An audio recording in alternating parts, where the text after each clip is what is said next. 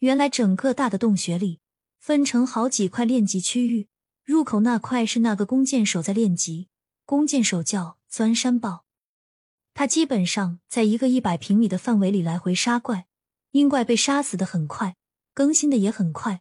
在他活动杀怪的区域中央，有似乎好几个重影在一起站着，最外面是个穿金甲的高级战士，里面似乎有好几个人重叠在他身体。人物上方的名字已经看不见，因为有一堆名字重叠在一起了。但是不时在他们身边，嗡的一声冒起明亮的光柱。每一个光柱出现，就代表有一个人又升级了。穆岑轩估计那个战士是抗怪的，保护和他重叠起来的那些小号。这时，在混乱的环境里，穆岑轩看见紫水晶在右边沿着岩壁来回躲避着阴怪，似乎还没找到可以带着升级的队伍。但是因为没有复活，没办法说话。穆岑轩一按复活选择，人已经站在了秦龙城的复活广场。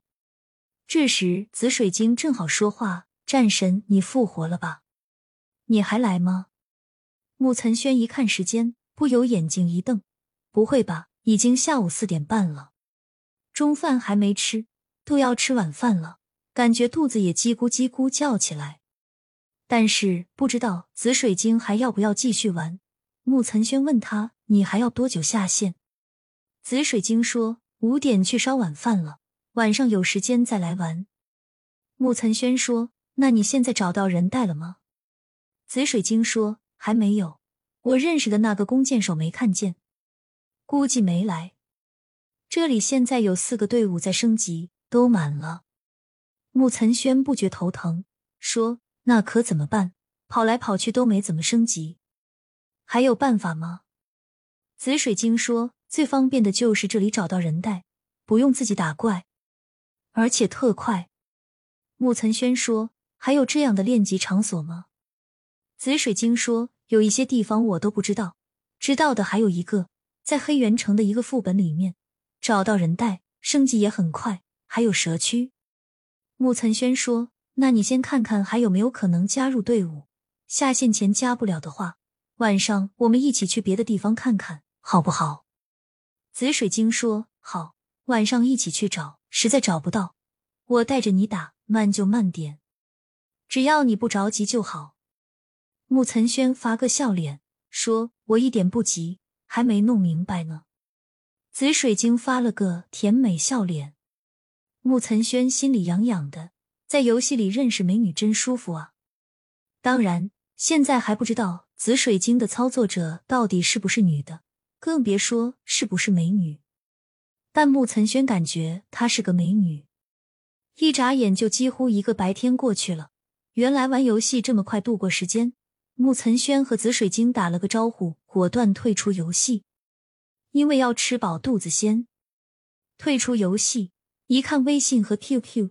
又是一大堆留言，女海妖的小说已经发到邮箱，大概内容他知道，女童的故事浪漫而悲凄，又非常大的描写同性之爱，有空好好看看。女童是神眼发来一个疑问的表情，人间蒸发，怎么什么动静都没有了？富家千金兼女同事昆离发来一大堆乱糟糟的表情，穆岑轩看到满满的都是威胁。欣赏他的外公司美女烟子说：“等你回来，有空我们一起去爬山吧。”好兄弟灭绝师兄说：“失踪一天啊，看来真的发现美女了。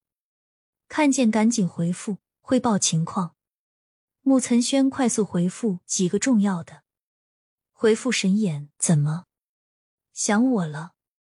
白天一直在玩游戏，刚准备去吃饭。回复黎丽丽大小姐。等回来了，让你好好发泄下。发出一个流口水的猥琐表情。回复燕子和美女爬山，求之不得啊！再约。回复沈元杰，回家好好看看你们家小姨，想想你整天惦记着美女，是不是对不起她？仰头傻笑的表情。回复女海妖，亲爱的，作品收到，有空细读，一定精彩。尤其是那方面描写，强烈期待。偷笑，发完回复，关机下楼。此时的马路上，并没有太多的人，但是从栏杆往下看，浅浅的小溪边，很多人光着脚站在水中，大块的鹅卵石上戏耍。清澈的水流把清凉从脚上传到身上，顿时觉得岸上的炎热几乎消失了，那种美妙的感觉。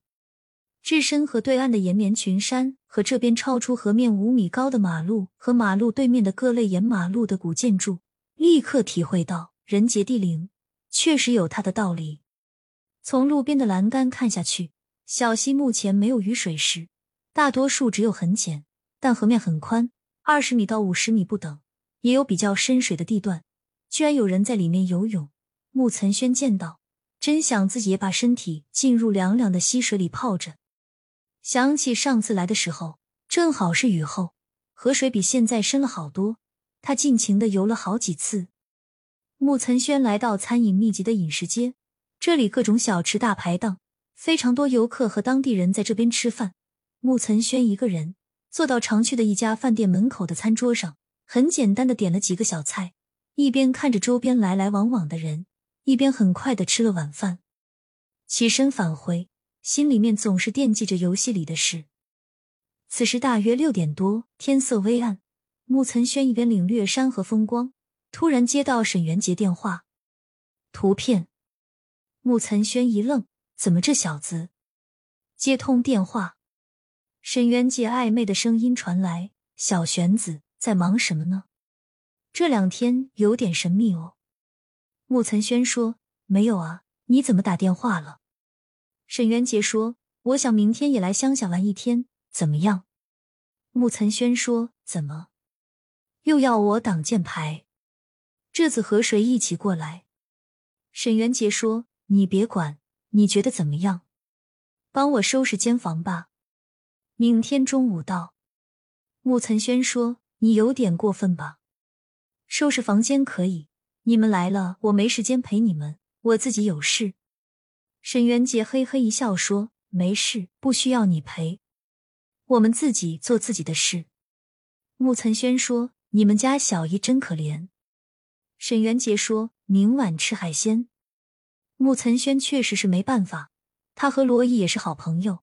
看见沈元杰这么做，已经劝过很多次，但是因为沈元杰的沾花惹草从来没有被罗毅发现过，所以他根本不在意。回到房间，赶紧坐到电脑面前，看见美丽的富家小姐昆离回复了一个敲头和一个乱骂的表情，说：“以后再这么色咪咪流口水，就不要让我再看见你。”穆岑轩偷笑，赶紧进入四海霸权。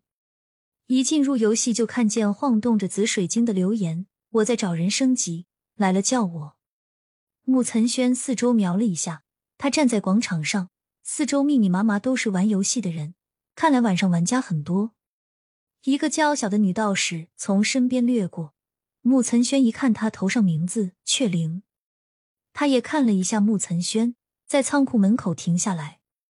穆岑轩先回复紫水晶：“美女，我来了。”你在哪里？有升级的队伍了吗？然后点了一下仓库门口的雀灵，给他发去私聊：“美女，能带我升级吗？”雀灵可以啊，不过今天不行，我家里有事。穆岑轩，好的，那我们加好友吧，可以吧？雀灵立刻点了和他加为好友的申请。穆岑轩确认。穆岑轩，你真好。雀灵发了个笑脸，明天见哦，我先下线了。紫水晶发来一个握手，我在鹰铺，但是队伍都满了，找不到队伍。穆岑轩，那怎么办？紫水晶，或者我们先自己去打怪，如果有了高手带我们再说。木岑轩，好呀，那现在怎么办？在哪里汇合？去哪里？紫水晶，你等我，我用回城券回来。然后回合一起走。话音刚落，广场中央就出现了紫水晶亮丽的身影。